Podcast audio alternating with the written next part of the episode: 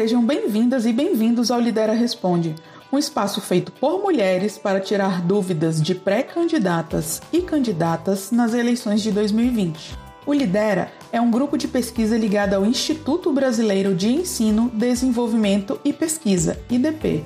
Meu nome é Bianca Gonçalves e Silva. A dúvida de hoje chegou através da minha xará, Bianca de Belém do Pará, e diz respeito a um tema que é extremamente importante na campanha eleitoral e tem gerado muitas dúvidas de pré-candidatas e candidatas. Vamos à mensagem da Bianca. Ouço muita gente falar que podemos utilizar as redes sociais para fazer campanha. Porém, ouvi dizer que não basta que eu poste uma foto ou um card com meu slogan de campanha. Dizem que é preciso saber usar as redes sociais para contar a minha história. Gostaria de saber como fazer isso. Como usar as redes sociais para contar a minha história de modo a cativar o eleitor? Bem, vamos lá. A comunicação realmente é uma parte extremamente importante na campanha eleitoral. Por isso, hoje contaremos com a participação super especial da professora Juliana Soares Mendes para responder sua dúvida e nos falar sobre storytelling, que apesar do nome parecer difícil, nada mais é do que a habilidade de contar histórias, assim como a sua. Vem com a gente! Oi, Bianca! Sim, já te deram uma ótima dica. Não basta colocar uma foto e o slogan da campanha. Até porque, vamos fazer uma comparação aqui com o mundo desconectado. Quantas pessoas realmente guardam santinhos de candidato só porque teve aquele primeiro acesso através da mensagem no papel e não porque viram o candidato, apertaram a sua mão, participaram de comício, de debates. E a mesma coisa nas redes sociais. Se você quer que a pessoa guarde o seu conteúdo, interaja com ele, curta, compartilhe, aquele conteúdo precisa nos mobilizar. E é por isso que a gente conta história. A história tem o poder da gente se identificar no outro, ver os acontecimentos pelos olhos do outro e humanizar muito dessas questões políticas. Então, não é um número, porque uma coisa é saber que a política pública chegou a 100, 300, 400 pessoas. Outra coisa é eu conhecer a história de uma pessoa, uma trabalhadora, que agora tem acesso a transporte público, consegue pegar o ônibus para ir trabalhar, tem onde deixar o filho na escola e tem acesso a todos esses direitos e isso transformar a vida dela. E não ser só uma transformação de que agora está tudo mais fácil, mas que com o transporte público melhor, de qualidade, gratuito ou com subsídios bons, ela tem um acesso à cidade e ela se sente mais livre para ir aos lugares. Isso significa um empoderamento dessa pessoa. Então, para contar histórias, eu vou dar três dicas. A primeira é reconhecer que nas redes sociais é muito mais fácil falar com segmentos de público, nichos que têm os mesmos valores, as mesmas identidades que você. Então, primeiro é buscar essa comunidade e falar na mesma língua dela e apresentar histórias que têm a ver com a vida dela e com a sua vida.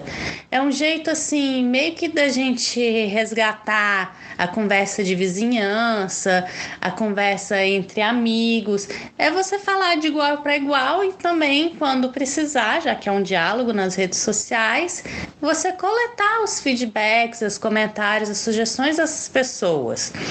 Bem, a segunda dica tem a ver com transformação. A gente conta histórias porque a gente sai do ponto A e chega no ponto B lá no final completamente transformado. Não é simplesmente um início, meio e fim, mas é uma pessoa que partiu de uma determinada perspectiva e aí chegou enriquecido com outras ideias ao final da história. Vamos para pensar nesse mundo em que a gente tem uma grande rejeição à política representativa. Talvez o início da história seja uma pessoa que acredita que deputados, vereadores, governadores não estão nem aí para ela e nunca vão fazer nenhuma diferença, que eles estão lá só para atender seus próprios interesses.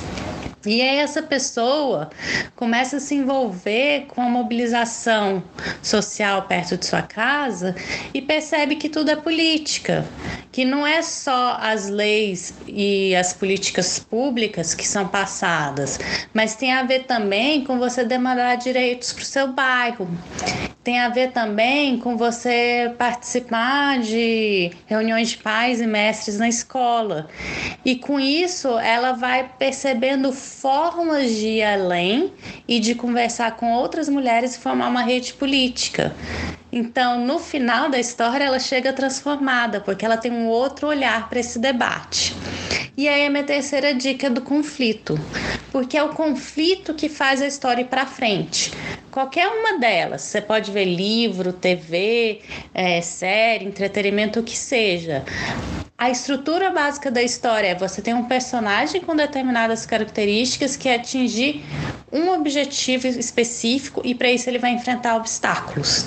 E aí você como candidata pode contar sua história sim, mas pode contar também história de determinadas pautas políticas ou das suas uh, parceiras correligionárias ou mesmo de quem vai votar em você, nas suas eleitoras.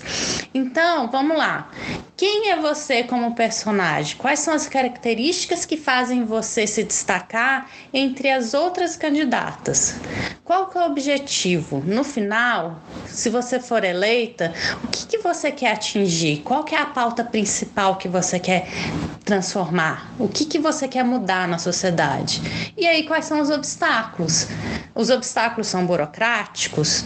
É, os obstáculos têm a ver com falta de interesse político? Tem a ver com disputa de poder? Tem a ver com resistência de iniciativa privada? Ou tem a ver, talvez, com buscar parcerias nessa iniciativa privada? E aí, você contando a história, a pessoa vai se identificar, porque ela está vendo essa luta, essa disputa que você está travando. Torna tudo mais interessante. Essas são as minhas três dicas, mas assim, lembra que história é um pouco intuitivo também. A gente está contando história desde criança. A gente está contando história desde o início da humanidade. Antes mesmo de inventar a escrita, a gente já estava contando história e ela passa de boca em boca. Então é só pensar com uma outra forma de olhar o mundo. Como que você pode falar a mesma coisa, mas pensando em uma história que gere identificação, que faça a pessoa de alguma forma se aproximar dessa luta para vencer os conflitos e os obstáculos junto com você e que no final das contas pode gerar uma grande transformação política. Quanta dica bacana, hein, pessoal? Bem, por hoje é isso. Se você é pré-candidato e tem alguma dúvida sobre as eleições de 2020, mande para a gente através do e-mail dúvidas.lidera.gmail.com ou através das nossas redes sociais. Nos acompanhe no Instagram, arroba Lidera Observatório Eleitoral e nos aplicativos de podcast. Se gostou dessa dica ou acha que vai ajudar alguém, Envia para os seus amigos no WhatsApp. Isso ajuda a dar visibilidade às nossas vozes. Vamos juntas, porque juntas vamos mais longe.